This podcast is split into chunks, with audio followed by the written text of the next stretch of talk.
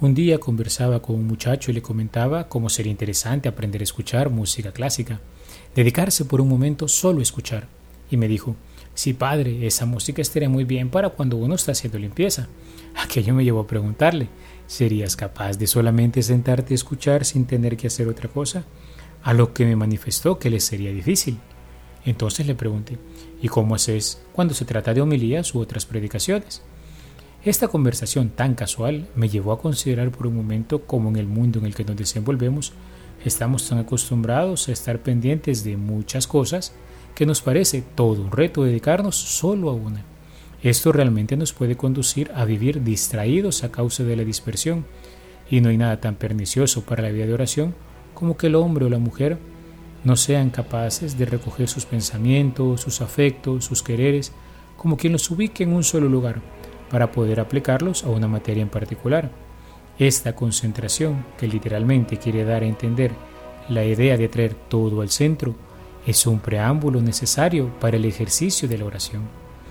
Y realmente no aplica solo a la oración, sino que es fundamento claro en todo proceso de resolución de conflictos y problemas. Muchas veces esa misma dispersión contribuye a crear lo que se conocen como factores estresores, que poco a poco se van sumando y van haciendo que nuestra mente se embote, que nuestras emociones se alteren y termine deformándose nuestro mundo sentimental, e incluso nuestra voluntad acaba por no saber elegir una cosa u otra. Muchas iras, juicios temerarios, resentimientos, discordias y complejos terminan por manifestar esta incapacidad de aplicarse con esmero a una cosa en particular. Es cierto que en el mundo en el que vivimos se nos presenta la exigencia de responder a múltiples necesidades y a menudo simplemente reaccionamos. Somos incapaces de responder. La respuesta exige pensamiento, dedicación, reflexión, esmero, paciencia y decisión. Más aún, el cristiano busca preguntarse en cada ocasión, ¿cómo puedo glorificar a Dios en medio de esta situación? ¿Cómo puedo vivir la voluntad de Dios en este caso? ¿Cómo puedo manifestar mejor su amor? Cómo puedo realmente procurar el bien aquí y ahora. Y para esto sabrá recurrir a la palabra de Dios, no en busca de un recetario, sino de principios que guíen todo su actuar, encomendando siempre al Señor su resultado. Responder estas preguntas supone tener momentos en el día dedicados a la oración.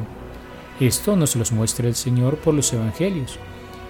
Por ejemplo, ahí se nos narra cómo pasaba noches enteras sumergido en diálogo con el Padre, particularmente ante las jornadas llenas de predicaciones y curaciones de enfermos, o cuando habría de tomar grandes decisiones, como la elección de los dos apóstoles o en el huerto de los olivos antes de su pasión.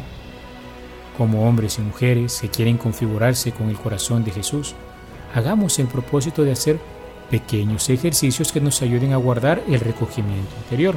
Por ejemplo, dedicar unos 10 minutos de nuestra jornada a pasar en silencio en una habitación o hacer un oficio dedicándonos solamente a eso hasta concluir, o cultivar la lectura de un libro por 10 minutos de corrido, o sentarnos a la mesa del comedor con la familia sin usar nuestro teléfono, poniéndolo en silencio en otra habitación hasta terminar de comer, etc. Estos pequeños ejercicios nos servirán de ejercicio de concentración que con el tiempo nos irá disponiendo a hacer lo que tenemos que hacer de este modo iremos ganando terreno frente a la dispersión, cuyos frutos veremos en nuestra vida de oración.